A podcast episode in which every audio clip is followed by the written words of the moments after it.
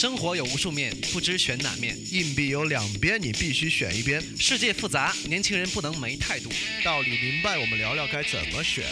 早起听，晚睡听，路上听，班上听，听了就停不下来的电台——翻转电台。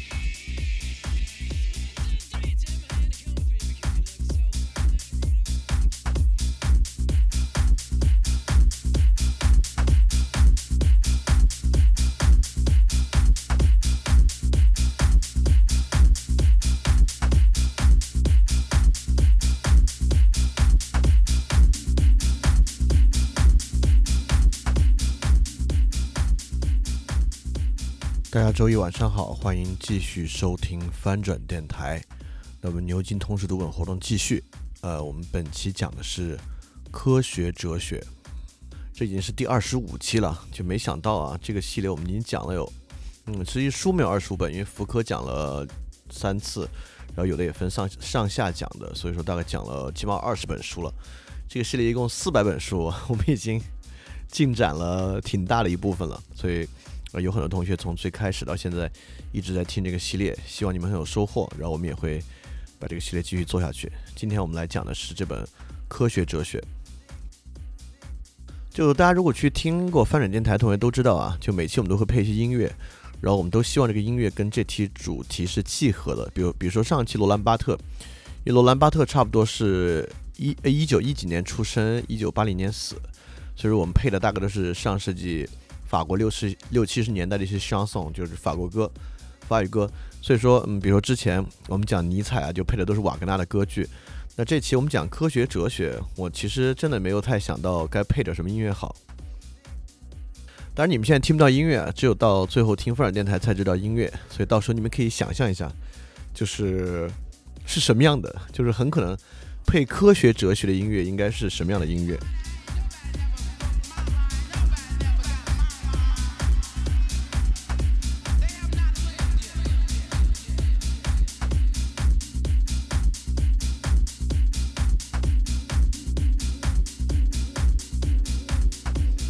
然后这是今天的题图，我为什么要选这个做题图呢？这个是在 Google Image 上搜 Science 搜出来的一些排在前面的图，我们可以很容易看出，在所有这些图里面，除了文字化的 Science 之外，两个元素是最多的，一个是原子，一个是试管。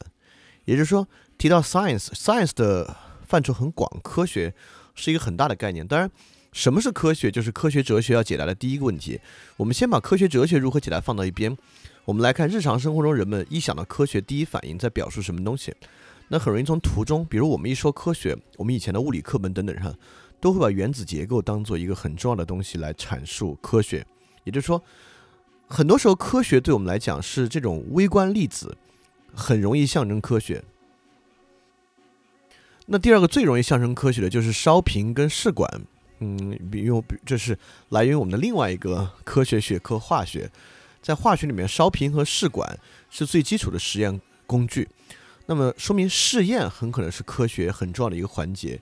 在我们去想象科学的时候，就如果还要再想一个科学呢，还真是我们，呃，比如说理科的三大科，呃，物理、化学、生物。生物里面的 DNA 双螺旋链，那 DNA 双螺旋链呢，也会有时候提到 science 出现一下。但你看，在我们提到科学的时候，并不出现数学符号与数学字。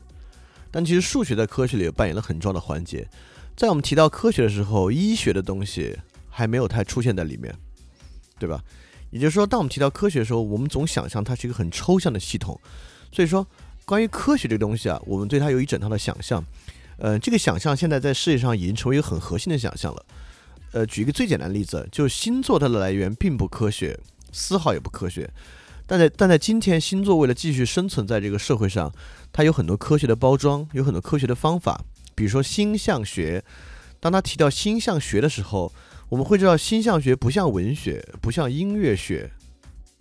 就所谓的现代星象学很像天文学，它是借鉴了某种科学的表达方式，以与与某种科学的范式。一会儿我们就会讲到很重要的范式，它是借鉴了当代天文学、统计学范式的一个东西。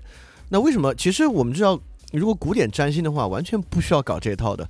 就为什么他一定要搞自己像科学一样？就因为科学是个非常重要的东西。嗯，不光我们从小在教育过程之中被教育科技是第一生产力啊，科学是什么阶梯啊之类的东西，也是为什么到今天我们说很多东西这不科学，这个东西不科学，然后所有东西都需要给自己一个科学的解释来获得某种合理性。在以往我们讲福柯、尼采或者讲政治哲学的时候，我们都讲过叫做科学霸权主义，这是事实存在的啊。呃，今天有一些人呢，从科学霸权主义之中受益，从事科学研究，从事科技工作，甚至程序员，就是这是个很有意思的现象。因为程序员本身并不从事科学研究，程序员的工作是一个呃，follow 一些基础规范，在某种框架之下开展创造性的。一一类工种与科研的关系相距甚远，但因为其工作的抽象性质，身上笼罩了一层跟科学相关一种正当性的外衣，所以现在程序员群体当然因为他的财富地位可能也比较好，因为这这两年互联网的原因，呃，也也受其伏庇。那除了之外呢，又有一些人受其打压，比如说社科，呃，社科现在就因为它其实并不太科学，我们就看在国家科研经费中的占的比重啊，它都远远比不上。呃，我们现在大家所能够直观理解的科学的门类，所以说我们之前讲福柯就讲过，科学成为了一另外一种权力的象征。就是，呃，福柯并不是研究科学哲学的人，福柯是一个哲学家，科学哲学呢还是哲学更小的一个门类。所以从福柯角度是放在整个社会大框架之下来理解的，科学成了一种权力的象征。我们在评判一个东西是否科学的时候，其实在想办法为它赋权。如果还记得我们之前讲福柯的内容，或者甚至呃参加了我们之后福柯的读书活动，读过词语物，都会知道这就是认识型。因为认识型的改变，就当代认识型建构在科学语境之上，需要科学为其赋权整个过程。那么今天呢，我们会从科学哲学的角度来讲这个问题。当然，为什么你们要来听这一期呢？其实原因跟我们刚才说的很相关，因为。呃，什么是科学，以及科学到底边界在哪里，是当今很多冲突和你们生活中真正关心问题的一个来源。比如说，相信星座与不相信星座的人冲突，相信中医与不相信中医的人冲突，关于转基因的冲突，关于雾霾的冲突，关于 PX 二就是化学工厂的冲突，所有这些都有一个核心，就是所有双方在争执的时候，其实在争执一个点，谁说的更加科学。因为科学不容否认成为现代权力的一个核心，所以我们在网上也经常会说啊，这东西不可证伪啊，等等等等，认为它不科学。所以说，所有这些讨论，甚至你们去看知乎上关于科学的讨论，呃，大多数讨论截取了科学哲学的某个片段，但在整体逻辑上是一团浆糊的。就牛津通识读本《科学哲学》这本书写的很好，好就好在它从头到尾梳理。如果你没有太认真读的话，你很可能会觉得他在。介绍几个断片，但其实不是，他从头到尾就像介绍罗兰巴特一样，虽然是多面手，但呃，我我相信听过上期同学都能知道，从前到后是在层层递进，把罗兰巴特的兴趣，把罗兰巴特的研究主题逐渐推向更抽象、更本质的一个方向。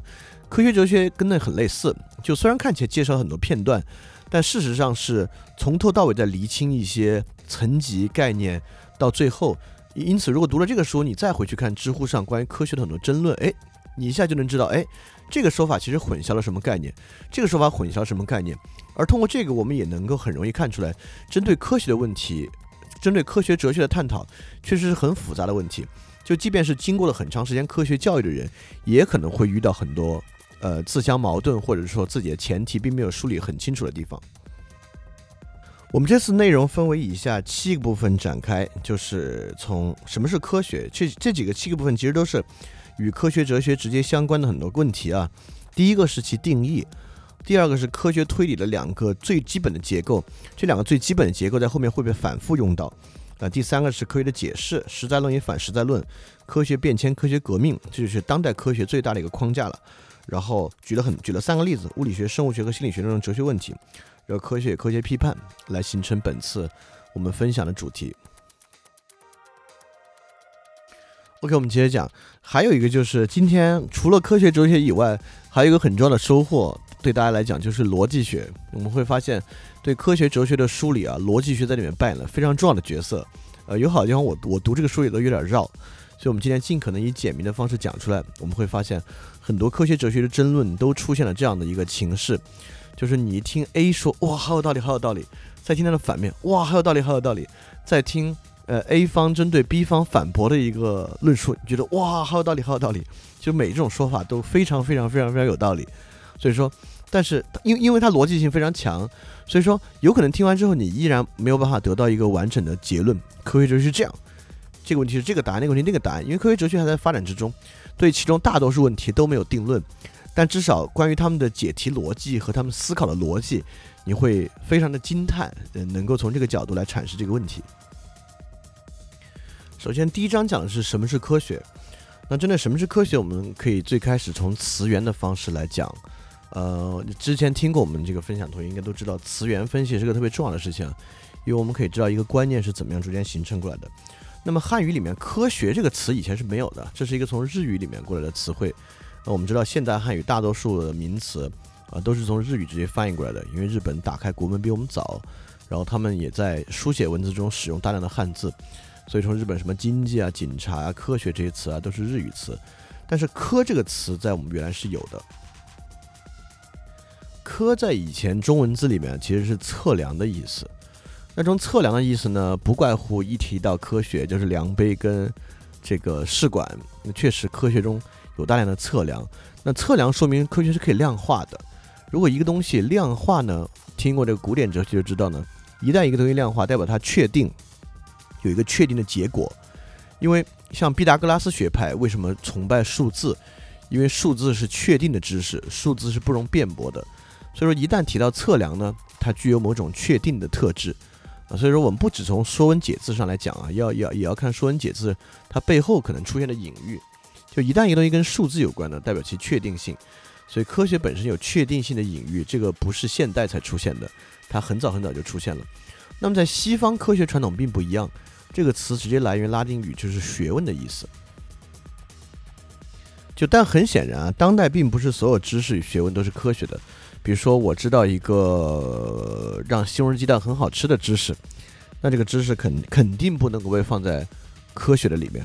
那包括学问也一样，比如我有关于舞蹈的学问，那很可能这个学问并不能被说为知识。所以说，但是我我我们能够大致感受到知识它的框架和边界啊，大概是这么一个玩意儿，被称为知识。那么现代这种知识概念是什么？是怎么样来的呢？就比如说，我们认为科学一个很重要的概念是解释，因为比如说牛顿三大定律在解释力是怎么发生的。那一切关于解释日常世界的都是科学吗？那肯定不是。那我们也认为科学是试验吗？其实也不然。例如天文学其实就没有什么试验，我因为我们不能把试验与观测放到一起啊。比如试验其实是你有一个结果，你通过呃你自己的试验手段排除变量去验证它。那大量的天文，但你如果你把引力波当为试验的话，当然也是试验啊。但大量其他天文学是以观测为主，而不是以试验为主的，因为你没有办法去移动恒星、移动行星，你只能去只你你只能靠看去验证你东西。所以说，实验其实也并不是科学的一个必要的条件。所以讲到这里，我们能发现，将科学隐喻为原子，将科学隐喻为试管和烧杯，其实是一种表表浅的一一些比较。呃，基于表象上的一些隐喻，但这些隐喻在我们的生活中有很深的痕迹。呃，但其实有更深的痕迹的隐喻在现代科学里面，我们就要从哥白尼讲起。我们很容易就能看出，哦，从这个点发生，对现代世界有怎么样深刻的影响。哥白尼的主要贡献其实还不在于对于嗯某种宗教对于科学压制力度的一个反弹或者一种打开，更重要的是，如果我们以地心说为核心啊。你所平时日常观察到的天文现象，几乎是不可测量的，因为如果你地心说为假设的话，大多数都是矛盾是冲突的。但如果真的能够确立日心说的话，很多事情豁然开朗。也就是日心说作为一个假说，它立马你会发现合理了，很多东西都可算了，很多的东西也就算得过来了。那另外一些假设也能够在此之上根植起来。嗯，这里我们要要大家先很注意一点，不需要去完全理解。但这里要注意到，你看，科学是建立在这么一个假设基础之上的，也就是说，一旦它像多米诺骨牌一样，一旦第一块推倒了，后面的很快可以蔓延开来。但是不代表它后来都对啊。历史上有很多例子是第一块假设出来，比如说以太，一会儿我们讲以太，哎，宇宙中充斥一种物质叫以太，哦，很多东西都解释得通了。但后来人们发现，我根本就没有东西叫以太，也很尴尬。呃，其实太阳是不是中心呢？我们后来发现也不是，就太阳远远不是宇宙的中心。所以说，日心说其实也不是一个正确的学说，对吧？就宇宙是否有中心，以及中心在哪里呢？这是我们现在还不可知的一个问题。但重要的就是为何它是一个现代科学的开端呢？就是从它开始，它是第一个多米诺骨牌推倒之后，开普勒和伽利略很快为它添砖加瓦，得出了很多与现代物理相关的理论。所以说，日心说其实直接启迪了现代物理学。所以这个伽利略啊，伽利略，我们知道他发明了望远镜，呃。但其实更多他是个力学家。我们都知道那个著名的实验，他在比萨斜塔上往下扔扔东西，证明这个就是引力是一样的。但有没有比萨斜塔这个实验，其实呃是没有文献记载的，应该是个谣传。但我们能知道，伽利略在当时做了很多的实验，对力学做出了很多的贡献。而且伽利略将数学引入了物理学。之前物理学都是靠描述、靠说的，就像文学理论一样，物理是这个、这个、这个、那个、那个、那个。那伽利略是第一位系统的使用数学语言来描述物理学的。现在有很多学科都系统的使用数学语言描述，比如说经济学等等的。能否被数学语言描述，是形成现代科学一个非常重要的原因。因为如果你大致知道的话，这就是理性，就罗格斯中心主义，希望一个事情 certain，希望一个事情能够在确定的条件之下开展。数学是一个绝佳的工具。我们之前其实讲了，毕达哥拉斯也讲了一下。所以说，伽利略将数学引进了物理学，是现代科学体系的一个开端。然后接下来那个原子结构出来了，当然还没有到原子啊，但是以这种微粒的方式来理解世界出现了，就是笛卡尔。笛卡尔在我们的牛津通识分享中高频出现。一旦讲到任何心理学、神经科学、意识、人自我的时候，我们都把笛卡尔拿出来批判一遍，批判笛卡尔说“我思故我在”，一派胡言。但笛卡尔一定是个非常伟大的科学家。笛卡尔的，笛卡尔写的非常著名的书《验证真理的方式》，我我也是看过两三遍了，一本小薄册子。就是我们虽然说笛卡尔说我思故我在是一派胡言，那只是因为他的想法有时代性。这从笛卡尔的物理学观点也有时代性，但这个时代性是一个很伟大的开始。包括我思故我在都是很伟大的开始。我们说他说错了，并不代表我们认为笛卡尔是个傻子。那笛卡尔提出了机械论哲学。机械论哲学就是笛卡尔认为宇宙中充斥着各种微粒子，这种微粒子的运动啊，导致了所有其他运动的发生。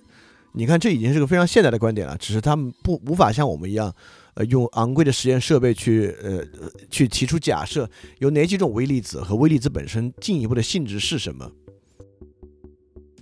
因此，我们我们肯定我们肯定会很惊讶，就是他呃这种不可见的惰性粒子，他是如何想到这一点的？这一点也非常重要，就是对科学来讲，可观测与不可观测会成为我们之后一个很重要的话题。呃，不可见的惰性粒子在于其完全是看不到的，因此一个看不到的东西，你如何证明它存在，或者说你是怎么想到将所有的动力和力学，呃，去归因于一个看不到的粒子的？这也是一个非常值得去思考的题，呃，思考的一个论题。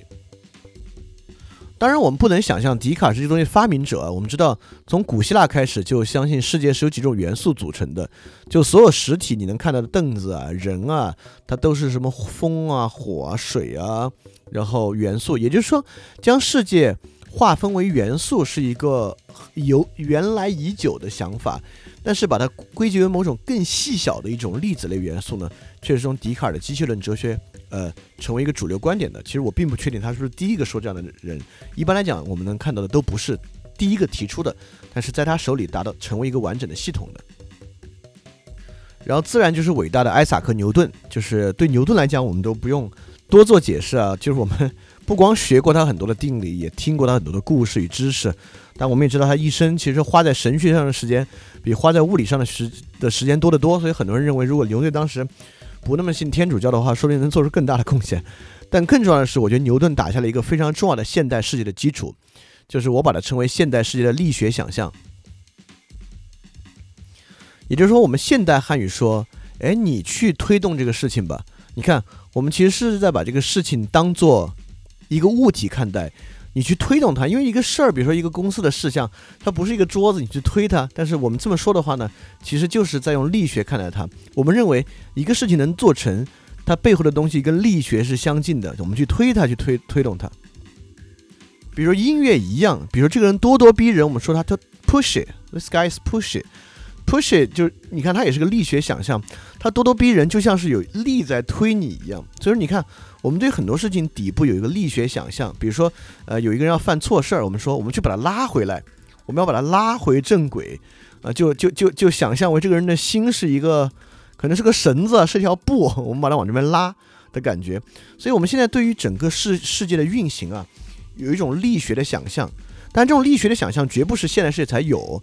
那古人说，比如说我们古人认为一个人是，呃，掌权者，我们叫执牛耳。当然，这里面可能牛耳在里边也更重要啊。但是我们发现力学想象自古就有。但是确实，在现代世界的话语，不管是我们之我们最熟悉的中文，如果你细细去想的话，用力学做比方的事儿实在量太大了。特别是军事术语里面，大多数抽象体系。的运用都是将其比喻某个力学的主体，用力学的方式去描述的。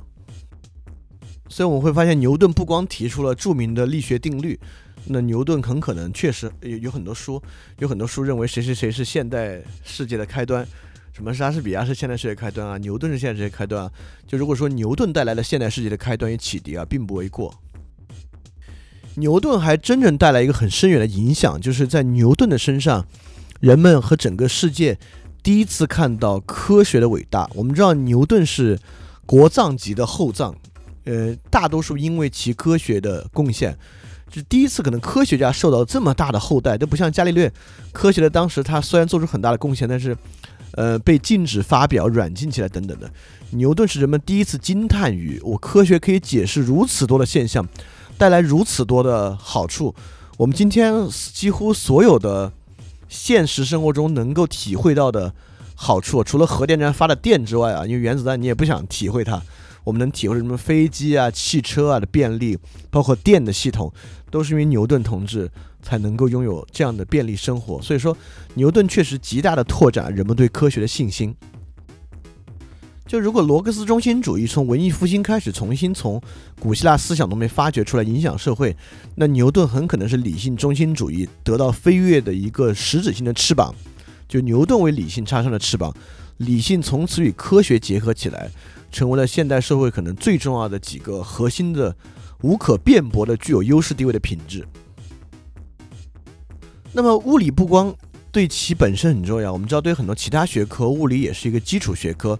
我们就且不说现在量子物理啊，量子物理看起来是有点玄学意味，似乎要解释一切的意思。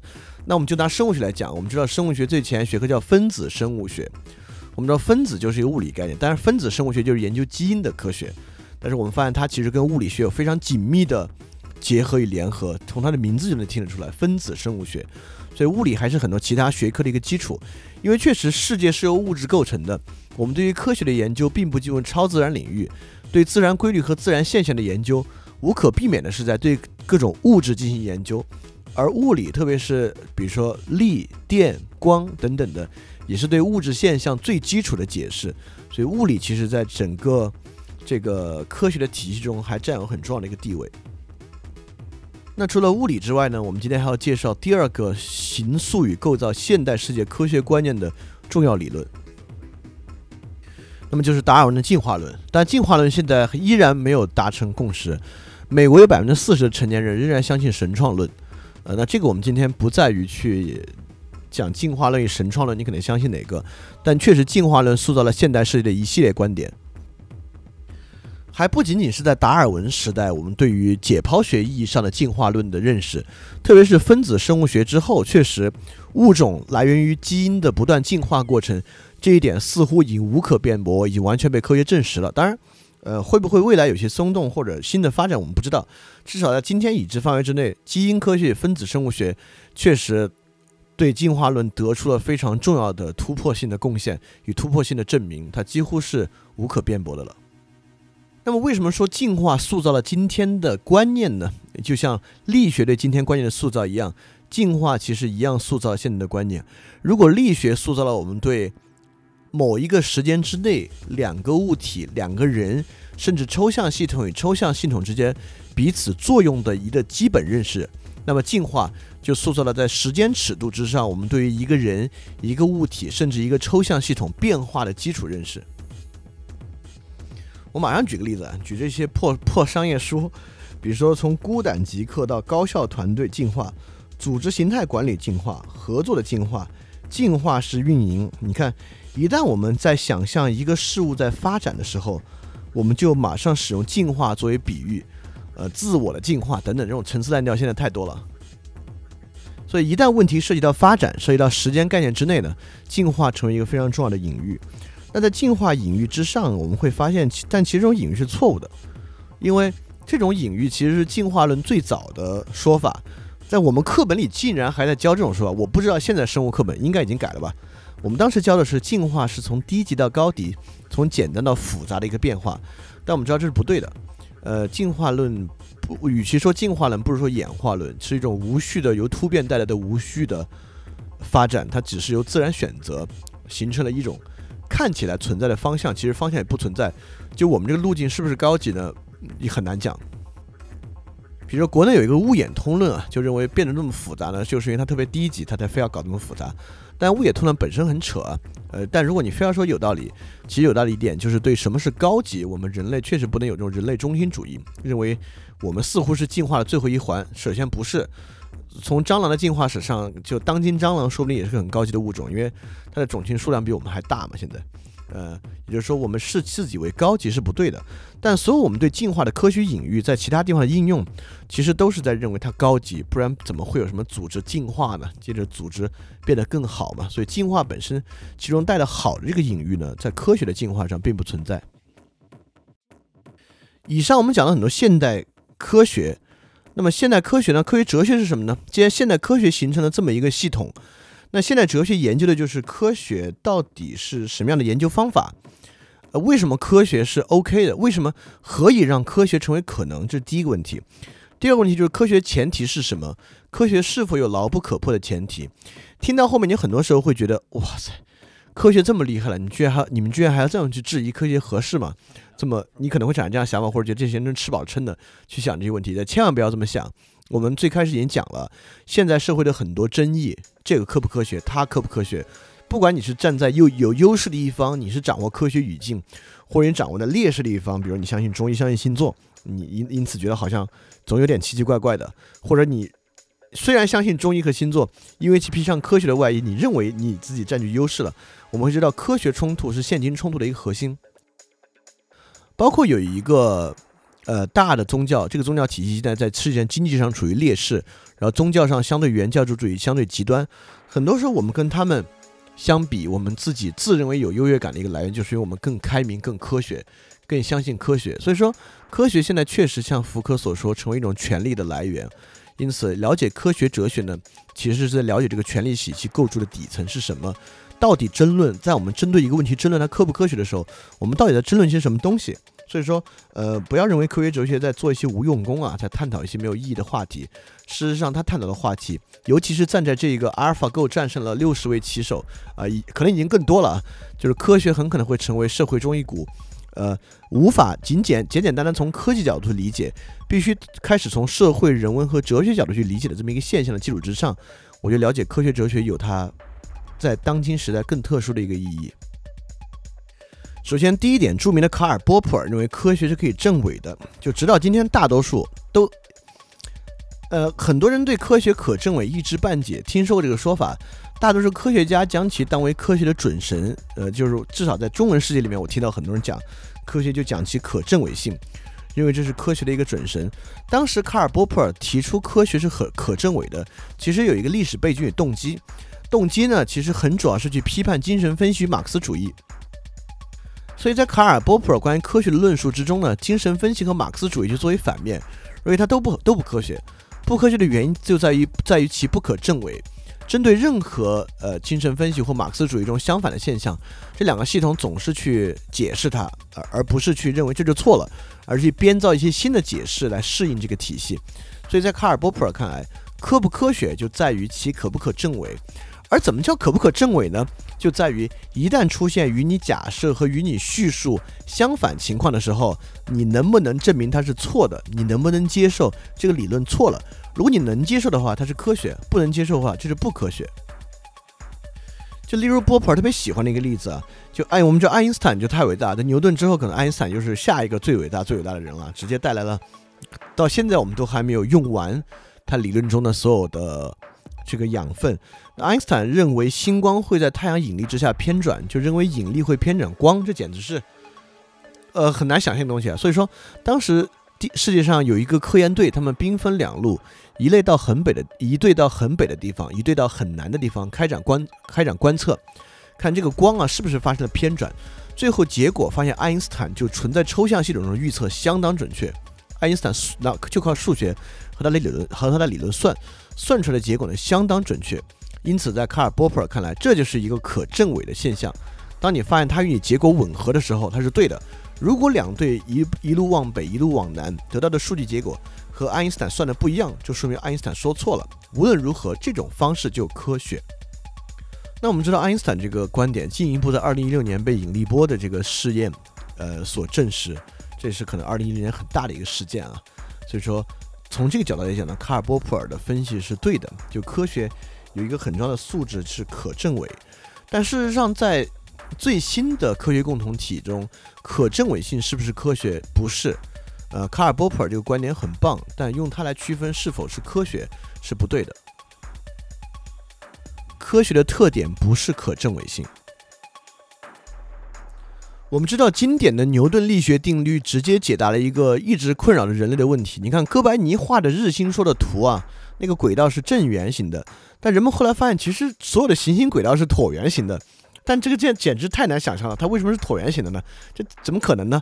但牛顿解给出这个答案，牛顿的力学定律证明了行星轨道是椭圆形的，except 天王星，就天王星的轨道特别奇怪，就是其他的轨道都 OK，天王星的轨道与牛顿力学所算的完全不一样。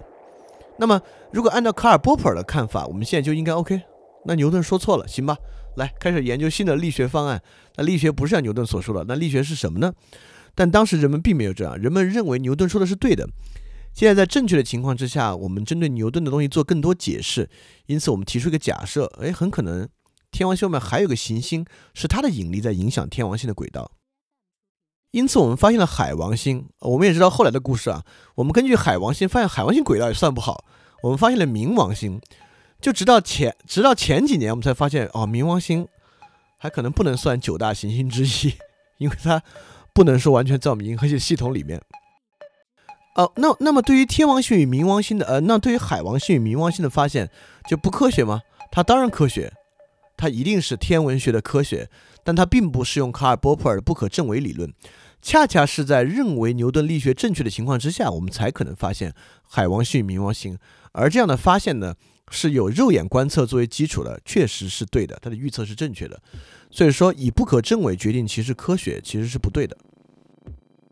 因此，很多对中医的攻击啊，认为中医完全不科学，仅仅因其不可证伪。那我觉得这个观点可以歇一歇了。而而而这样的现象绝不仅仅发现在发现天王星的科学家，呃，发现海王星的科学家以及中医研究者身上啊，就是绝大多数科学家在发现实验数据有误的情况之下。做的第一件事情，并不是说完了理论错了，来推导理论重来吧，都是坚持理论来发现有什么东西能够证明理论是对的。这都不仅仅是科学家，任何人对于理论与经验的积累，就拿你做菜，你知道一个秘方菜谱，你一做做砸了，你都会想，不是菜谱有问题，肯定是我操作哪有问题，我再试一次，看这个菜谱做出来是不是好吃，对吧？也就是说，这种习惯，呃，也就是我们人的习惯，就不是去证伪。而是说，一旦我们有一个假设的话，我们会去维持这个假设，去粘着这个假设，去促使它为真。这个是一个很底层的东西。而科学群体、科学家一样有这个坚持。所以，是否可被证伪来证明是不是科学，这个说法本身并不科学。那在这个地方呢，维特根斯坦再次出现了。因为我们牛津通识读本系列还没有讲维特根斯坦，是因为我还并没完全理解维特根斯坦，所以说可能需要再等一下。嗯。那么维特根斯坦的一个观点，在这个地方刚好可以用到，是维特根斯坦关于游戏的观点。就是维特根斯坦讲讲到人们要定义什么是游戏，他说不存在能够定义游戏的一系列固定特征，但却存在一束松散的特征，这些特征大部分被大多数游戏所有。在维特斯根斯坦看来，类似于游戏这样的系统是不可被定义的，不可被严格定义的，你只能松散地去定义它所用的一些特点。那么，我们现在来看科学的定义，很可能是这样，它并不能被卡尔波普尔甚至用一个定律去定义它，只要符合这个就是，不符合就不是。科学很难被这样定义，或者被几条定理充分的定义。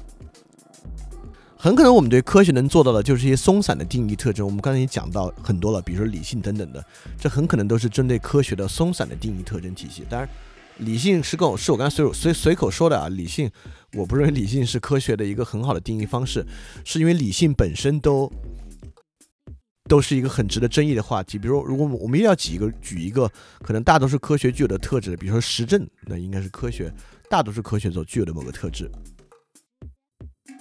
那第二章我们来讲科学推理，因为科学推理很重要。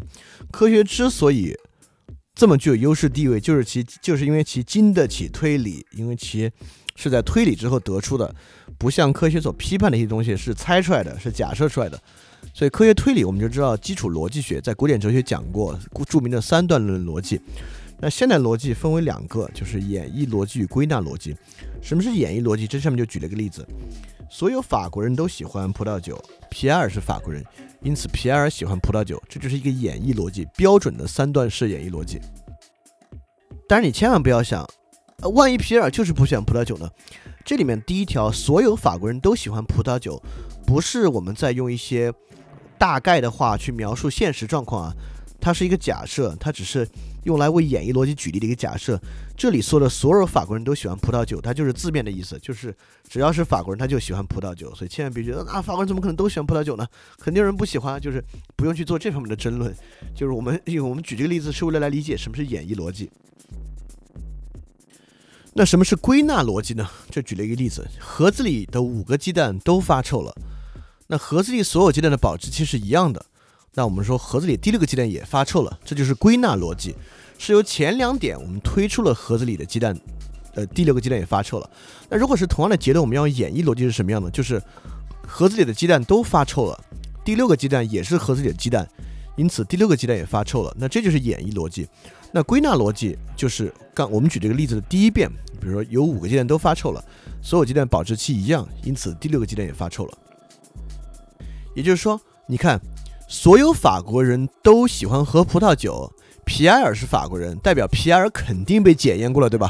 如果皮埃尔我们没有检验过他喜不喜欢喝葡萄酒，我们就无法得出结论。所有法国人都喜欢喝葡萄酒，也就是说，第一个结论中，所有法国人都喜欢喝葡萄酒。皮埃尔同志已经被检验过了，因此我们说皮埃尔也喜欢喝葡萄酒，绝对是确凿的。那归纳逻辑不一样，就是第六个鸡蛋是不是并没有被检验？我们只检验了前五个鸡蛋，或者检验了鸡蛋的保质期。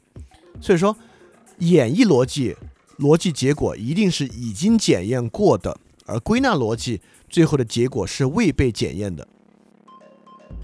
因此，归纳逻辑其实是有瑕疵的。我举个最简单的例子，比如我们认为手机在有电的情况之下，屏幕能够被点亮，这是第一个了。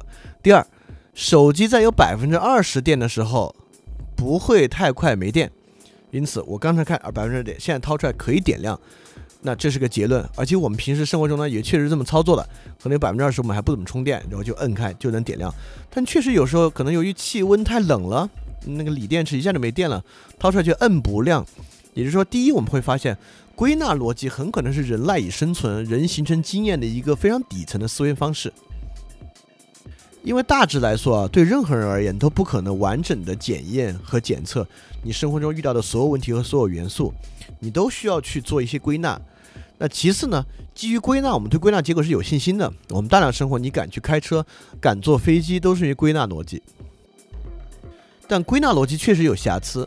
就比如说牛顿就是典型的归纳逻辑，他做天体物理、力学，他不可能去检验所有行星啊，他就是呃，可能呃去算了某几个行星的轨迹，就得出这个结论。你看这个结论确实对微观粒子呢就没有用。而真实的科学世界啊，几乎不存在纯粹依靠演绎逻辑的东西，都是靠归纳逻辑出来的。也就是说，我们今天第一点其实就说明，在科学的大厦上是有缝隙存在的。比如，因此科学家说，哎，我们通过很多科学实验证明了一个事情，这个说法本身就不对，因为“证明”一词应该严格的用于演绎逻辑。比如说，我们通过一系列的心理实验证明了某种心理现象的存在，不行。如果要严格来讲，只能说我们归纳出了某种心理现象存在，因为我们知道大量科学实验都是抽样的，都是以一定的定量分析，而这种定量分析远远没有到。检测绝大多数样本的时候，因此我们知道很多以往的心理学结论现在都被推翻了，就是因为或者都是有很大的瑕疵的。现在科学上我们能发能看到发的很多论文本身都是有很大瑕疵的。也就是说，当我们使用“科学证明”的这个词汇的时候，我们一定要知道这只是一个很夸张的滥用。呃，它大多数情况之下都仅仅能说科学归纳了什么。那这马上就有一个问题了，那既然科学大多数是归纳的，那它真的还可信吗？那既然科学是归纳的，它真的还有用吗？当然，如果我们仅仅从这个实用主义角度，它当然有用。正是于正是于这些归纳的科学定理，让我们现在的医学也发展了，生活的质量也提高了，等等等等的，怎能怎么能说没有用呢？但科学哲学研究的是更抽象的问题。但是如果你真觉得科学这么有用的话，以后人们再说星座不科学，你不要再谈星座了，你就不要抱怨。但如果你抱怨的话呢，那你就要接着往下听。这就是著名的休谟问题了。休谟也是我们在这个牛津通识这本分享中出现频率比较高的一个哲学家，呃，因为他确实在我们的教育教育经历中，我们几乎很少提休谟，我们都不知道休谟干嘛的。但休谟其实在整个哲学环节中是非常重要的一环。那休谟提出了一个问题，休谟就认为，通过归纳的正当性是不可能通过理性证明的，就是归纳有正当性，但这个正当性绝不可能通过理性证明它为何正当。在休谟看来啊，这个归纳就是一个动物习惯。我们刚才说了，人是一个经验动物，确实如此。也就是在休谟看来，这是我们的一种本能，把事情归结为某种经验。而这个东西呢，OK 是正当的，是可以用的。但你要给这个正当性做证明呢，是不可能的。在休谟看来，之所以我们认为可以归纳，就是因为我们笃信某种宇宙的同一性的存在。宇宙同一的存在，就是说我们经历过的宇宙啊，好像都是挺稳定的，所以我们相信呢，在未来它也是稳定的。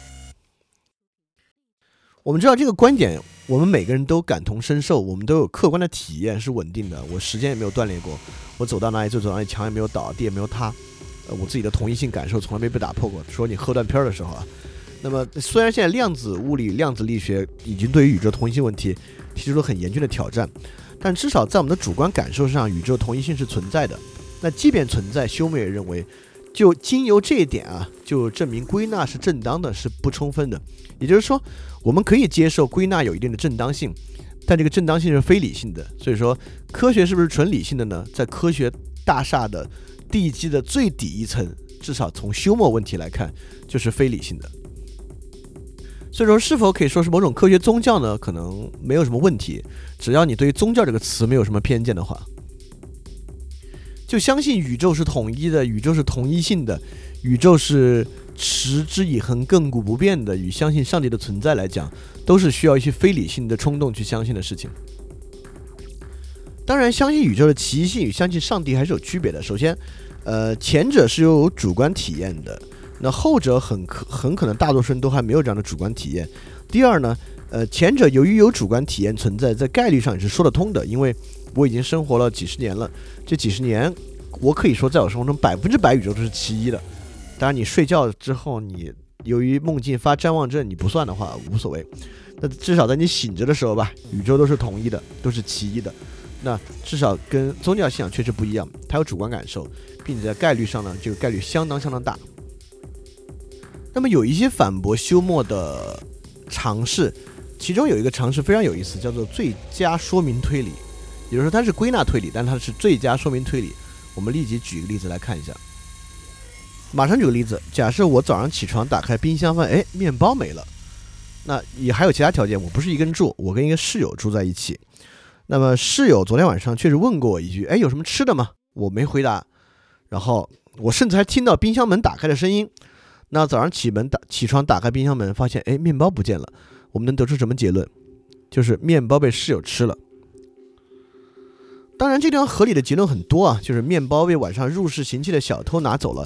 小偷进入家里面，发现没有任何值得偷的东西，但是又很饿，所以打开冰箱门把面包拿走了。甚至面包被几个聪明的老鼠打开冰箱门拿走了。都是有可能的。但什么叫最佳说明的推理呢？也就是说，这个推理听起来最可信。为什么其最可信呢？就是 the inference of the best explanation（IBE） 最佳推理。那么，比如说进化论就是一个典型的最佳推理，就是达尔文发现啊，这个生物的相似性在解剖学上的相似性，认因此认为生物是这样一步一步发展过来的。当然，你也可以想，生物是杂交无序的结果，对吧？各种生物都可以杂交，是一种杂交无序的结果，有很多解释，但是这个解释是最简洁的解释。它是最不需要其他解释，比如说刚才我说室友吃了就太简单了。如果我举的第二例子，小偷进来发现屋里没什么东西值得偷，但是又很饿，你会发现他给他预设了很多前置条件。因此在这里我们知道有个著名的哲学理论叫奥卡姆剃刀理论，如无必要勿增实体，意思就是说什么东西是正确，什么东西对的，很多时候是最简单、最简明的那个是对的。所以说从这个角度来讲呢。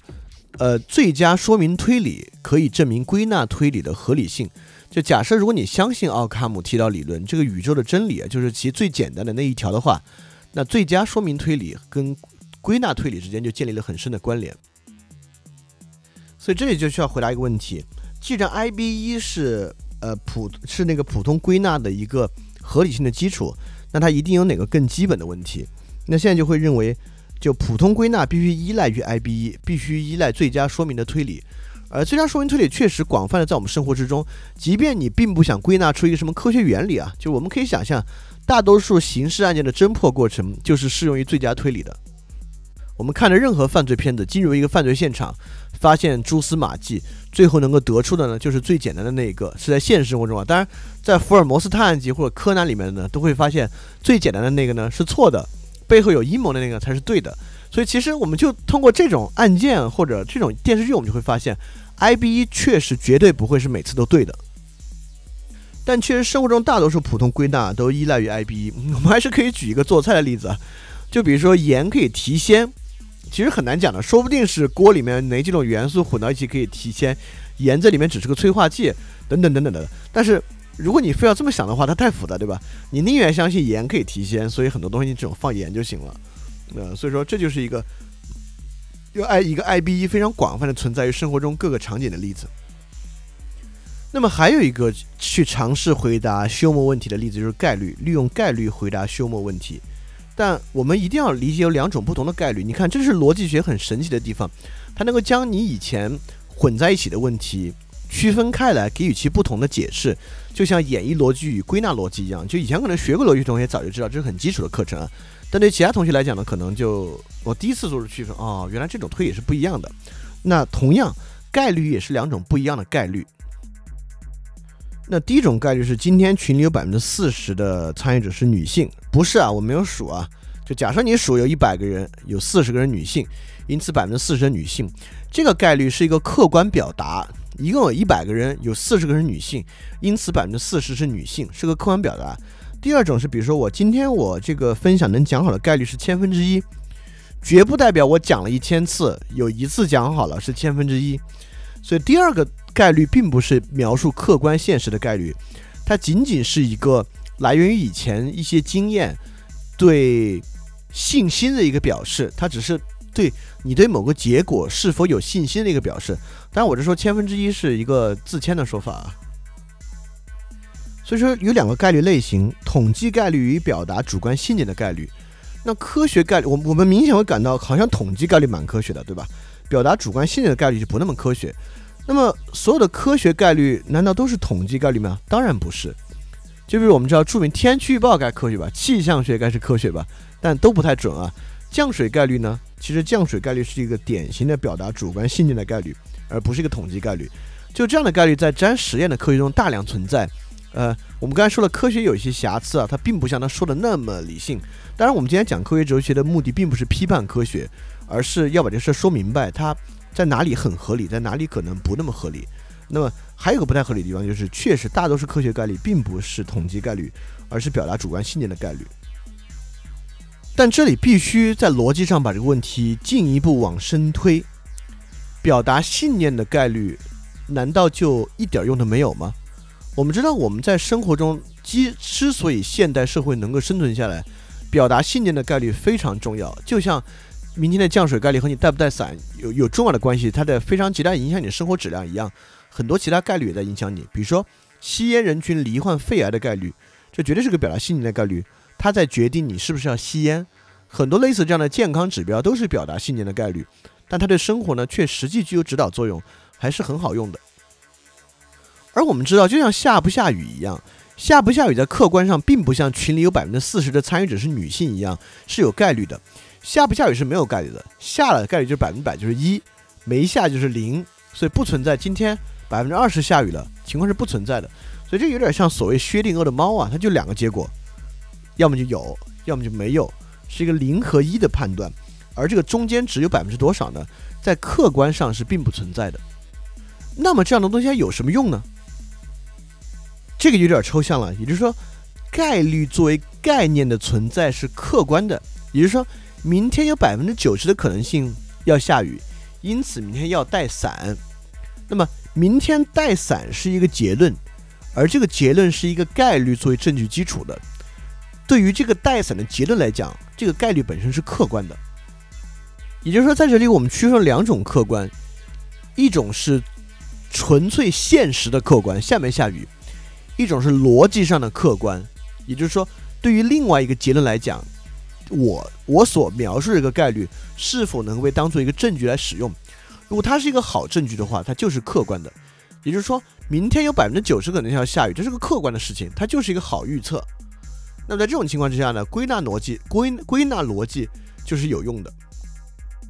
也就是这一派科学哲学家认为啊，科学不是要给出一个最巧妙的、完美吻合的结论，科学需要给出的是正确的结论，而正确与不正确是可以在对比中得出的，大概率就是正确的，因此归纳逻辑是合理的。而确实很多科学都是概率表达，比如说遗传学，呃，比如说一个孩子。从父母关于某一性状，它的遗传概率是百分之五十。那我们知道隐性性状、显性性状遗传各有其概率，所以说确实很多科学定理也是使用概率来表达的。那么这个问题你能不能认可呢？呃，这里却没有完美的答案，因为 科学家反反求宗教的时候呢，就希望宗教能给出一个完美的解答。那对自己来讲呢，就认为他只要在大面上过得去，他就是具有正当性的了。这也是双标。当然，双标不代表科学家群体就不好啊，就是双标是就如同 IBE 一样，双标也是人类社会一个底层。呃，我们之后如果讲其他的，讲暴力啊，讲冲突啊，也可以讲双标是人类思考的一个非常重要的底层底层现象。所以说，概率是解决休谟问题直到现在为止可能最好的一个答案。而概率我们会发现，如果它解决休谟问题，它确实往后退了一步，它把科学从完美无瑕的神坛上必须请下来。我们必须认可科学不是完美正确的，而是可能更加实用主义的一个体系和理论的时候呢，科学才能够具备解决休谟问题的可能。但如果科学真的具有这种瑕疵性呢，那面对其他学科以及面对其他人类的思考系统与思考体系的时候呢，他可能就不能那么嚣张了。当然，我这么说这不是科学的问题啊，而是科学的研究者或者认为自己具有科学体系与科学权利的人的问题。也就是说，这样的人呢，如果你进行科学哲学的辩驳之后呢，你就不要那么嚣张了。但科学本身，因为并没有一个人叫或者一个系统、一个大楼叫科学存在嘛，科学是没有问题的，而是科学所构筑这个社会体系、社会意识的问题。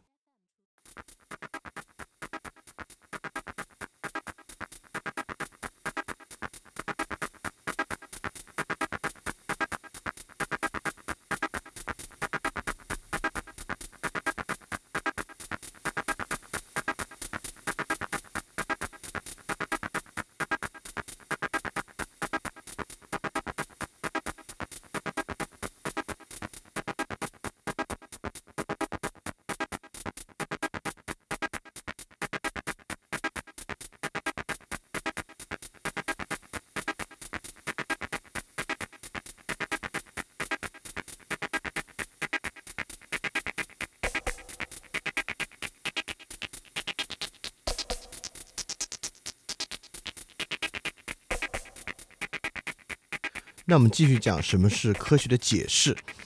科学的解释很重要，因为在生活中你老听说这样的话，你这个说法本身就不科学。但一旦你听到你这个说法本身就科不科学的时候，代表它并没有使用一种科学的解释方法来描述。那既然我们要能下这个判断，你这个说法不科学，那我就必须回答，那什么说法科学？这个解释系统被称为亨普尔覆盖率解释模型。当然，对于科学的解释系统有很多假说和很多说法，就亨普尔概率解释模型只是一个。而且有个很重要的现象，为什么科学哲学家都叫什么普尔、波普尔、亨普尔？那这是玩笑话了。那亨普尔覆盖率解释模型对于科学的解释语序是这样一个表述：在他看来，所有的科学表述都是一样的。这个一样呢，就是三层。首先，提出一个结论。就论证，而且它必须是个演绎逻辑，在他看来，不，它本身一定是演绎逻辑。但这个演绎逻辑为什么可能呢？因为我们之前已经说了，绝大多数科学都是归纳逻辑，而这里也就是说，你假设一个前提存在，也就是说，有一个前置理论是存在的。这个前置理论存在情况之下呢，能够保证它是个演绎逻辑。我举个例子啊，比如说我桌上有盆花死了，那么我说我开始解释啊，这个花死了是因为没照到阳光，我屋里没光。而植物需要光合作用，所以这花死了。这是一个演绎逻辑。你看，它演绎逻辑前置结论在于，植物需要光合作用，也就光线对于植物的生存是必要的。那这就是这里面出现的一个普氏定律。在这个普氏定律情况存在之下，我桌上这东西是植物，我屋子里没有光，因此这个植物死了。这三个呢是演绎逻辑，它既包含一个结论，植物死了。也包含两个真前提：第一，我这桌上确实是植物；第二，屋里确实是没光。也包含一个普氏定律，就是植物就是光线是植物生存的一个必要条件，因为光合作用的存在。在这个情况之下呢，我的表述就是一个科学的表述，是一个符合亨普尔覆盖率解释模型的表述。所以，以演绎逻辑推出结论，在一个全真的前提之下，使用普氏定律完成。就是科学定律的基础，所以包括这个人很花心，因为他是双子座，但双子座人呢都花心，这也是一个演绎逻辑之下符合亨普尔覆盖率解释模型的一个说法，因此它是一个科学的解释。当然，从这个我们就已经发现亨普尔这个覆盖率模型肯定有问题。那为什么叫覆盖率模型呢？呃，它意思就是说这个现象被此普氏定律覆盖。在刚才描述里面，就是植物死去这个现象被植物需要光合作用这样一个普世原理所覆盖，因此这个覆盖率解释模型就来源于此。那么亨普尔也是这里能看出的核心啊，就是在解释某种自然现象能否被某个普世定律所覆盖。那么亨普尔还进一步阐述了他的解释模型，就虽然刚才我们听的一定很有道理啊，自己在我举出星座那个例子之前，他都很有道理。呃，亨普尔还继续解释了一个关于覆盖模型一点，也就是说，对于每一个给定的结论，其实也可以用于对未来做出预测，而每一个预测呢，也可以用于对某个现象做结论的解释。比如说我屋里植物死了，因此我有个朋友说，哎，我要养个一模一样的植物，养在一个暗室里。那我就可以预测这植物肯定死了，对吧？这是合理的。也就是说，在亨普尔看来，由于正是由于现象是否被某个定律覆盖覆盖，因此解释与预测是可以互相转换的。那整个这个系统呢，就被称为亨普尔的这个覆盖率解释模型，包含了模型本身和包含了解释与预测互相转换的这一点。呃，但它其实有很多瑕疵。当然，我们今天讲瑕疵都不是认都都不是为了说明亨普尔是个傻瓜，亨普尔是缺的，不是。恰恰他能提出这么好的论证，我们从找中找到瑕疵，是在这个找出瑕疵的论证过程中进一步理清什么是科学解释。而之所以能够对科学解释有更清醒的认识，完全是拜亨普尔所赐，拜波普尔所赐。所以说他错都不代表他不好。马上就来看，就是解释与预测是否可以对峙的一个问题。比如说，博尔特为什么跑完一百米只用了不到十秒啊？那我们结论是因为博尔特的平均速度超过了十米每秒。那他能反过来说吗？为什么博尔特能够实现的平均速度跑超过十米每秒啊？因为他跑完一百米只用了不到十秒，肯定不是啊。那肯定是因为博尔特的肌肉啊、训练啊等等等等。我们应该从力学方面去解释，对吧？就说明这两个东西互相导致是有很大问题的。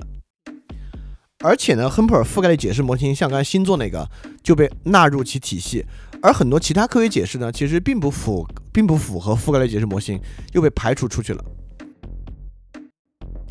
就比如说这么一个表述：北京为什么有雾霾？直接回答啊，因为周边企业，呃，炼钢和煤炭企业排放二氧化碳。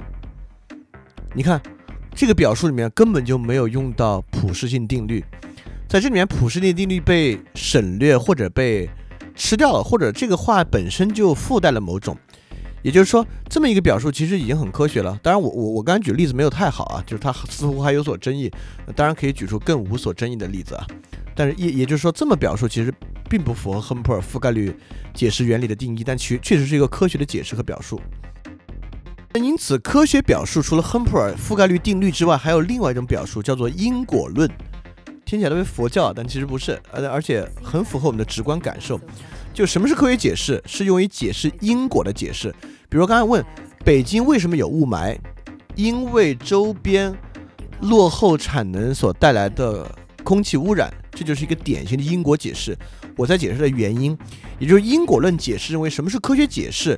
科学解释在说明一个现象的正确原因，所以说在亨普尔的覆盖率模型里面，一个解释未必反因果。比如博尔特那个例子，就是一个解释并没有反因果，因此呢，很多科学哲学家想用因果律来替代这个覆盖率原理，但因果律本人本身就是 没有没有本人啊，怎么会说本人？本身就是一个值得商榷的概念。因果真的存在，还是因果只是人脑中的一个概念？亨普尔沿袭至大卫休谟，都是经验论者。在经验论者，其实就他们就认为因果律啊、因果论是不存在的，因果论仅仅是我们臆想中的虚构之物。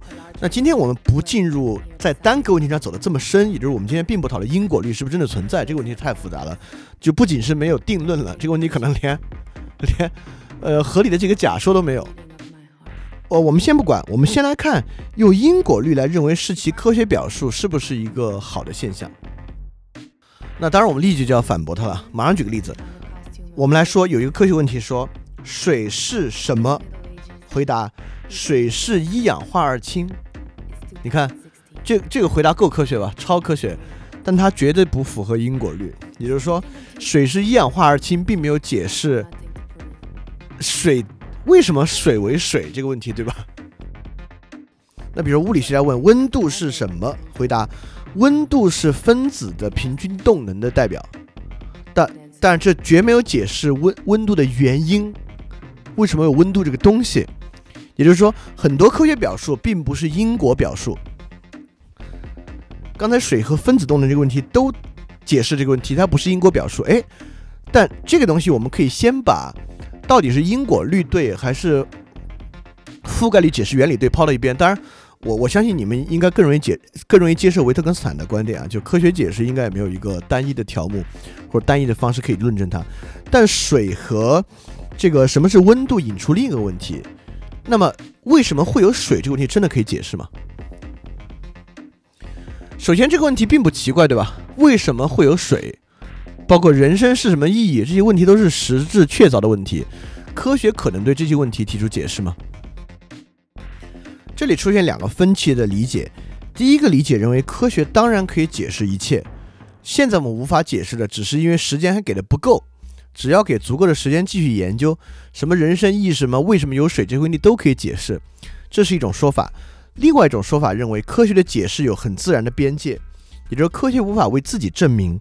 比如说，牛顿能够论述什么是万有引力定律，但如果你如果你要问为什么物体之间会有引力作用，也就万有引力定律无法成为其自身的解释，水是 H2O 无法成为水质自身的解释，这是另外一派的观点。因此认为科学定律有一个非常明确的边界，科学解释有明确的边界，有很多问题是科学解释不了的，就是科学自己就是科学解释不了的一个最重要的东西。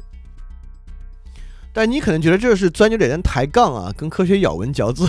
但如果你有这样的观念也是正常，那你就认为科学是可以解释一切的。但这也是这这绝这个这个想法绝对不坏。那如果刚才那个问题是抬杠呢？那我们就说一个更深的问题，这其实也是某个维特根斯坦问题。那维斯维特根斯坦认为这个问题是不可能有解释的，就是意识的解释。我们现在大致知道意识是什么，我们知道意识是由可能大跟大脑哪几个区域有关，因为我们可以可以扫描。呃，植物人患者和普通人的意识差异，啊，当然就是新的扫描发现，植物人也是有意识的，这尤其残忍，听得见但是没法反应，更可怕。呃，这个先抛到一边不讲。就我们大致能知道意识是什么，我们每个人都很清楚。意识就是我们现在 self 的感受。那我们我们也知道意识大概跟哪个脑区有关，但是我们无法回答为什么有意识这个问题。现在当然，呃，神经科学有很多假说，但是没有一个假说是 satisfied 的。而而维特根斯坦认为呢，这就已经触及到人的认知的边界了，因为科学是人的认知的一部分，所以科学无论如何解释不了意识是否意意识为何存在问题。怎么样？这个问题听起来不抬杠了吧？意识为何存在？那么在意识如何为何存在这个问题上呢？不同的科学给出了很多不同的解释的假说。呃，我们今天不用过那些，但是这里面有个很重要的问题，就是为什么会给出那么多不同的解释，而不是一个解释？当然，我们知道这个解释又基于不同分科，心理学有心理学的解释，神经科学有神经科学的解释。那么，物理学、分子物理学有物理学的解释，而不是分子物理学。分子神经科学有分子神经科学的解释，就研究电的那个神经科学有它的解释。那么，为什么科学分科的解释是合理的呢？也就是说，我们既然说万法归宗，所有解释都是物理解释，那为什么我们今天不说出一个？水是 H2O，是一氧化二氢，不用化学方式解释，而是用物理方式解释水为什么是水。所以，关于科学解释与还原的问题，这里头就牵扯出一个很重要的科学哲学的概念，叫做多重实现。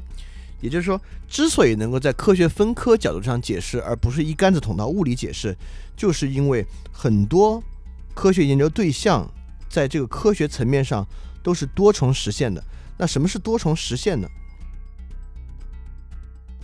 就比如说经济学，呃，经济学是由人的行为构成的，人是由物质构成的，那物质呢又能够被分为基础粒子，比如说原子构成的，那我们直接能用物理来解释经济学现象吗？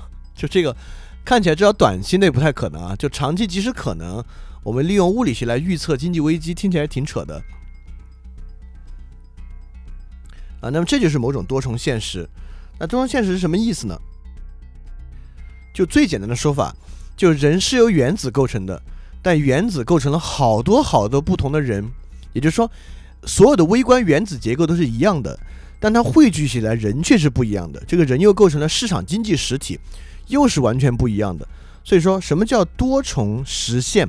也就是说，原子这个统一的结构变成人从由以少会多聚成人之后，变成了很多重的实现。而这个多重实现呢，已经无法还原到物理学上进行解释了。这也是个生物学的问题。那既然生物学研究基因和细胞，那基因和细胞又都是原子构成的，那直接拿物理学去解释生物学现象就行了？不能。虽然细胞的构成是一样的，但每个细胞之间都不一样。就细胞的构成，我们都学过，它有什么细胞壁啊，等等等等，细胞核等等的，这都是一样的。但每个细胞本质上呢，又都不一样。就是由于细胞是多重实现的，因此需要单独研究。也就是说，同样的一套原子结构构成了许多不同的细胞，因此物理学无法解决生物学的细胞问题。那同样一个人，你的细胞里面的细胞核里面的 DNA、RNA 都是一样的，那么你的意识又是每一天每一秒不断的变化、不断不一样的，所以细胞科学也无法解释意识问题。也就是说。当每一个学科像一个高阶学科，就高阶绝不代表高级啊，高阶只是说更实际而已，更复杂而已。像高阶学科发展的过程之中，都会遇到一个多重实现的问题，而多重实现问题导致它无法向上一层还原，所以这是科学哲学一个非常重要的发现。所以这其实可以应用于生活中很多希望利用低阶原理来解决高阶问题的很多尝试，你会发现怪怪的啊！你今天终于知道如何解释了，就是多重实现的解释。那我们刚才讲了关于科学解释问题，涵盖了亨普尔覆盖率模型、因果论，以及科学解释还原的一系列问题，这都是科学哲学问题啊。呃，因为科学的表述非常重要，因为无论是科学或者非科学，嗯，最后都需要靠某种表述出来。这种表述出来的过程中呢，我们刚才中间去接触到一个问题，就是科学可以解释一切吗？那这个问题还有一个非常重要的面向，就是我们在这章讲到的。就是科学哲学中一个重要的问题——实在论与反实在论的问题。那么刚才有很多问题呢，是可能基督教与科学冲突的问题。那么实在与反实在论呢，就变成了佛教与科学冲突的问题，或者可以说是叔本华与科学冲突的问题。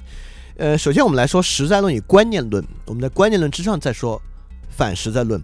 那实在论指的很简单，就是物理世界是独立于人而存在的，就物理世界是一个单独的实在。也就是我们可以假设一朵雪莲花在喜马拉雅山上，全世界没有任何一个人看见，甚至没有任何一只动物看见，但这个雪莲花存在。那第二个观念论就是说，物理世界必须依赖于人的意识活动而存在，很可能现在很多量子物理可能在证实这个观点啊，很难讲，天晓得，因为我确实不懂量子理论。那么在这个来讲呢，如果一个雪莲花没有任何人看到，甚至没有一个动物看到，你就无法证明其存在，它就不存在。因此，它的存在需要依赖于意识活动。当然是人的意识活动，还是更低级的意识活动就可以促使其存在呢？那这是另外一回事儿。因此，这就是实在论与观念论。当然，观念论对于科学共同体来讲实在是太太激进了。因此，在科学共同体之内呢，其实争论的是实在论与反实在论的问题。呃，当然很少科学家持有观念论的观点啊。但我不知道今天参与的同学们有没有谁持有观念论的观点。到底世界是不是实在的？到底影响什么了？影响的是这个。在实在论者看来啊，科学要解释什么？科学就是给世界解出一个实质，因为世界的物质实体离开可以独立存在，因此它就一定有一个独立真实。这个独立真实是什么？就是科学的目的，就是要解释这是什么东西。那么我们先不说观念论，反实在论与它有什么区别？反实在论认为不是这样，那是什么？那既然反实在论认为某种程度之上，物质世界可能不能独立存在，因此科学只应当关注那些能够被感知的现象，那些完全无法被感知的现象是对是错不重要，你就不应该去想。比如现在我们还在想办法找出一些夸克的存在，证明我们的假假设中某些夸克是存在的，那可能反实在论只认为钱白花，在欧洲建那么大强子对撞机，非去找这个，很可能对于。我们实质实指这个世界并没有什么，并没有什么用。当然，我们会认为这可能是个比较短视的观点啊。万一万一证明，比如这已经证明了希格斯玻色子，这个很可能在未来的物理领域会激起很大的、很大的这样的一个呃推动力。但如果在反实在论看来，如果你已经发现希格斯玻色子的存在呢，当然你就它是可观察的之物了。当然，我们知道科学还在去研究更多不可观察之物，就例如意识，意识就是一个。可感知但不可观察之物，在反实在论来看呢，你就完全不用花任何一分钱去研究意识问题。我们经常看一个原子结构啊等等的，但是它真的存在吗？我们知道现在画的很多原子结构其实是根据理论假设推论出来的，它已经远远大过了，它已经远远小于了显微镜可以看到的层面。显微镜当然，但原子结构是可以的，哦，对，分子是可以看的，再往下其实我们是没有看到的。它是什么样？比如说，我们认为希格斯玻色子没有电值、没有电值、没有正值等等等等东西，这些东西我们都从来没有看到过，这都是靠靠理论算出来的。那这个东西真的存在重要吗？也就是说，对于反实在论者啊，其实有一种工具理性，对于科学有一种工具论的观点。观点，也就是说，科学说的正不正确不重要，你只要能够好用就行。就提供一个我们日常能使用的途径和模式就可以了。其实这一点非常重要，呃，因为你看，在前面很多论述之中，我相信现在大多数人是实用主义的，你会认为它能用就行。所以科学一定要不要很精妙，要不要毫无瑕疵，这不是钻牛角尖吗？那 OK，那在这个地方，请你想想，如果科学真的仅仅是可用就行。它是不是真的洞察到了世界的本质没那么重要的话，我在这里举一个例子啊。假设某种抑郁症的疗法与实际抑郁症的成因和意识完全不同，它甚至是某种迷信方式，但是在实际的执行过程中呢，却发现它确实具有很好的效果。呃，它确实是套谎言，但这个谎言很有效。关于谎言如何有效，我相信不用讲，大家在生活中都撒过很多谎，你们都知道，在很多场景之下，谎言是有效的。OK，我们就假设刚才我说的，它是有效的。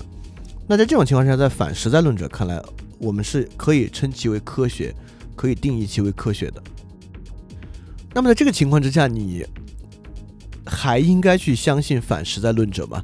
但如果你在这里拥抱实在论呢？你认为 OK，宇宙是有个本质，我们要去洞察宇宙本质。好，如果你真要洞察宇宙本质，很可能你用归纳逻辑就做不到。如果你只用归纳方法的话，很可能你洞悉的宇宙本质就存在巨大的瑕疵。所以你会发现，在这个位置上，在科学哲学论上很多问题没法摇摆，你要接受一个就必须接受另一个。好，这里可以介绍一个非常重要的支持科学实在论的观点了，这观点称作无奇迹。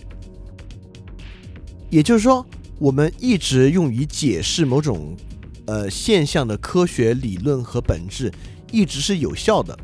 如果它还不是宇宙的本质，它就是个奇迹，是一个小概率事件。但我们认为呢，小概率事件是不太可能发生的。因此呢，我们现在的科学结论就是宇宙的实质。就比如说激光，就激光在实际使用之前，我们对它的东西都是靠推测的。但现在不管有激光帮你做眼睛手术，激光武器在生活中有广泛的运用，那个理论都 OK 的。那既然这个理论一直能够用于解释现象，能够用于我们日常的实践，那如果激光还不是我们所想的这样呢？它是一个小概率事件，或者可以说称其为一个奇迹。那我们认为无奇迹，因此，由于它已经在实际经验中得到了这么多的验证了，它就是这个世界的本质。而你会发现，为什么科学哲学前后很多观点连到一起的？如果你能够接受无奇迹论，你实际接受就是我们之前说的东西，你接受是 I B 一，你接受的就是最佳推理的解释，也就是，待解释的事实由其最佳。解释的推理构成由 I B 一构成，那超出 I B 一以外的，我们称为奇迹。就会有很多刑事案件，最后，比如为什么柯南那么好看，或者福尔摩斯那么好看，就是他的案子最后都变成奇迹了。就是最后实际犯罪手法之高明之精妙，是一个几乎不可完成的事情，是一个奇迹。因此，这种器具具有魅力。所以说，如果你相信无奇迹论呢，那你能够为自己支持这个实在论找一个很坚实的证据。怎么样？听起来很有道理吧？是不是已经被无奇迹论说服了？不是，立马就可以举出反例。也就是说，在科学史上有很多理论，它能够用于解释事实，能够使用非常成功，但是在后来被证明是错误的。就比如说，有一个很著名的理论叫做燃素说，燃烧的燃，元素的素。到十八世纪末，燃素说还相当流行。也就是说，燃素说认为啊，很简单。他认为，任何可以燃烧的物体燃烧时，都会释放一种叫做燃素的物质进入空气中。当然，我们现在知道，其实不是，就是是燃烧物体，其实不是它释放出了燃素，是空气中的氧气在跟它结合发生问题。但但当时在燃素说的这个推动之下，能够用于解释当时大量的现象，能够用于解释蒸汽机为什么可以运行，而且能够用于。去研制并且推动新的蒸汽机的发明与发现，也就是说，如果我们认为无奇迹说的合理的话，燃素说就是纯科学的。但我们现在发现，燃素说并不科学，包括欧洲一时流行的颅相说也是这样的一个体系，在当时能够用于解释很多现象，甚至在很多领域都很好用。但我们今天知道，那是彻彻彻彻底底是错误的一个理论。所以说，I B 一是不是对的？我们会发现一个很重要的问题。什么东西是最佳解释的理论啊？很受限于你当时的科学水平和你当时的认识水平。也就是说，在现在它看起来是个 I B 一，但它是不是在人类穷尽时间里所有穷举的可能性之下的 I B 一？真的不是。你看，这是 I B 一的问题。但你看，就正是由于 I B 一是归纳逻辑而不是演绎逻辑。我们知道，比如法国人都喜欢喝葡萄酒，那皮埃尔是法国人，这是穷举的。我们是去验证过皮埃尔的。而科学是很难穷举的，你怎么可能要求各位穷举？那要花多少钱？在很多领域是根本不可能穷举的，对吧？因此，科学是演绎逻辑。既然是呃是归纳逻辑，那既然是归纳逻辑，无奇迹说其实挺难站得住脚，就是因为它是不是最佳解释，在当下我们并不知道，很可能明天一个新的理论就创造出了新的最佳解释。怎么样？听完这个是不是又觉得这个超有道理？对，所以今天科学科学哲学这章，他们所有说法都。很有道理，所以而且都是很合逻辑的，所以说他在逻辑上引用了之前的一些。为什么我们之前需要把基础的，比如 I B 讲那么多，就是因为在之后要去引用到它，你却去想，哦，原来是因为这个原因它合理，又因为啊，因为归纳逻辑和演绎逻辑的方式它又不合理。所以说，一旦你能够引用到之前的理论和假设，你看它是一个从最抽象到逐步实践应用的领域，你就能够感受到这些逻辑内部的奇妙。当然，很快就有科学家提出了一种弱化版的实在论说来回应，就是一种理论在经验证明的是，它在观察的世界上近似为真，而不是准确的为真。而近似为真呢，是一种弱化版的实在论。我们会发现，每个科学要弱化的时候，都在用概率，然后把它从一个完完全全 precise 的东西，变成一个在极大可能性是真的东西，来做一种回应方式。而这个回应方式，如果我们不钻牛角尖的话，我是能够接受的。也就是说，它确实近似为真，而近似为真，我认为对于实在论来讲，已经是一个很不错的一个观点了。啊，这里我们确实要再举一个例子，就是我们之前讲过以太，就以太是有问题的，就谁推翻了以太呢？是菲涅尔。就菲涅尔在以太的基础之上证明了不是以太，而是某种以太的波动。呃，在以太的波动情况之下，在那个年代，如果有实在论的话，这已经是接近宇宙的真相了，就是已完全能够被相信，极其科学，能够被定理证明，能够被实验证明。但我们今天知道，在爱因斯坦看来，波粒二象性又打破了菲涅尔的这个理论，光不是这样的，也就是说，这是个主观判断，它近似为真。如果它真的，我我们知道真假就像概率，刚才说明天下不下雨是没有概率的，下雨就是一，不下就是零。那宇宙真相也一样，宇宙真相是没有概率的，是光是什么就是什么，不存在光百分之七十是什么。因此，在实在论上，如果我们可以相信近似为真，那这个近似为真很受时代局限啊，很受现在科学基础局限。但如果它这么受局限的话，它怎么算他妈是时代？它是实在呢？所以说，你看实在论的。退回那个版本看起来很合理，但又立马又被这种新的错误假说推翻掉了。所以，我们今天讲到这里啊，就先讲了科学的定义，讲了一些词源，讲了现代科学的基础。从我们从哥白尼、伽利略、笛卡尔、牛顿，然后又讲了达尔文进化论，讲当代科学是个什么样的框架，它是如何深刻的影响我们现在每个人的意识和思考，构成了一些思维的底层。然后我们讲了科学哲学是什么，我们讲了呃呃波普尔的正伪理论等等的东西。然后非常重要，我们讲了两类的科学推理，就演绎逻辑与归纳逻辑。然后演绎逻辑、归纳逻辑就上升到休谟的问题等等等一系列的。然后接下来我们讲了什么概率啊等等，是今天论述的所有东西。那结尾是讲实在论与非实在论的分歧。因为内容很多啊，所以一期讲不完了，跟以前福柯一样，需要来一个科学下。那我们下周一我们接着讲科学下，科学这不是科学下，科学哲学下。